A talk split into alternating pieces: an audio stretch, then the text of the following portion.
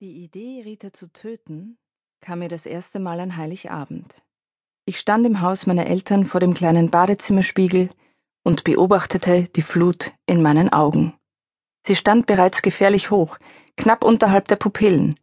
Wenn der Pegel die beiden schwarzen Punkte erreichte, gab es keine Möglichkeit mehr, den Dammbruch aufzuhalten. Ich musste zwinkern.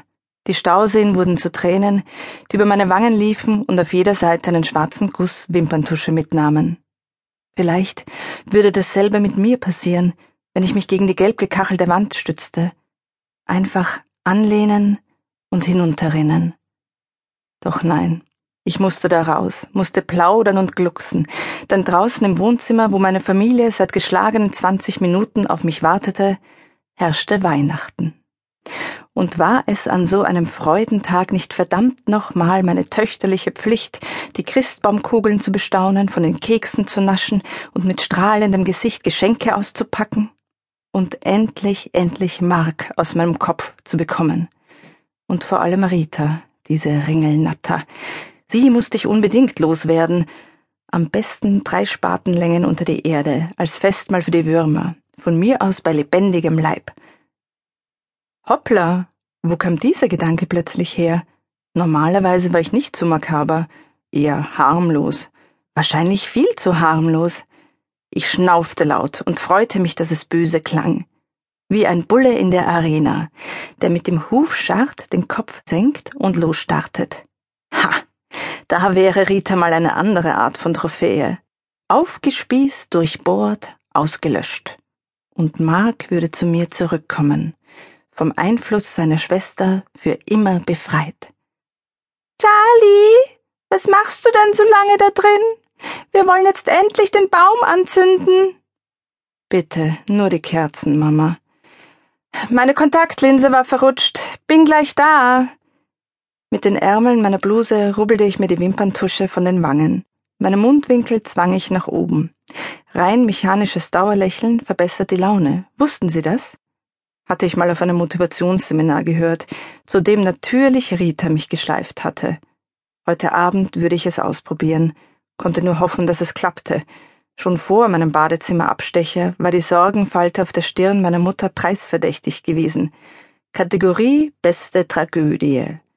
Was natürlich kein Wunder war an Heiligabend, wo doch meine Krankheit, wie es die Ärzte netterweise genannt hatten, in unser aller Erinnerung eng mit der Weihnachtszeit verbunden war.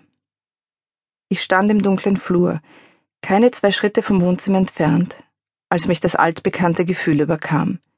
Ich widerstand dem Wunsch, die Augen zu schließen, wohl wissend, dass das meinen Zustand verschlimmern würde. Atmen, Charlie, atmen. Ein, aus. Ruhig, langsam. Ein, aus.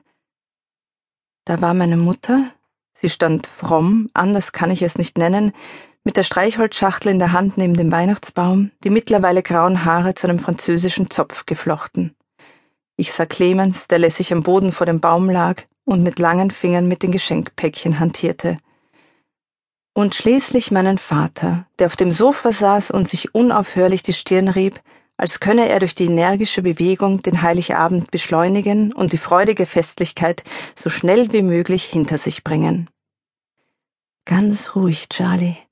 Schau mal, dein Vater bekommt eine richtige Glatze. Du hast einen Glatzkopf zum Vater. Das ist völlig in Ordnung. Alles ist in Ordnung. Für Sie mag das jetzt krank klingen. Eine junge Frau, die in ihrem Kopf mit sich selbst spricht, noch dazu völlig stupides Zeug, aber glauben Sie mir, für mich ist Konzentration auf simple Dinge die einzige Chance, eben nicht wieder krank zu werden. Na, Schwester, zur Abwechslung mal geistesabwesend? Dieses Arschloch. Weder Geist noch abwesend. Ich ging an meinem Bruder vorbei und wollte meiner Mutter die Streichhölzer abnehmen. Nein, Charlie, lass das mit dem Feuer lieber mich machen. Was sollte das jetzt? Ich war doch keine Pyromanin. Ich sah mich nach meinem Vater um, der mittlerweile darauf konzentriert war, den Boden zu seinen Füßen zu begutachten. Natürlich keine Unterstützung von seiner Seite. Wann fahrt ihr denn auf diese Berghütte? fragte meine Mutter, während sie mit wackeligen Knien auf einen Stuhl kletterte, um an die oberen Kerzen zu gelangen. Am 29., also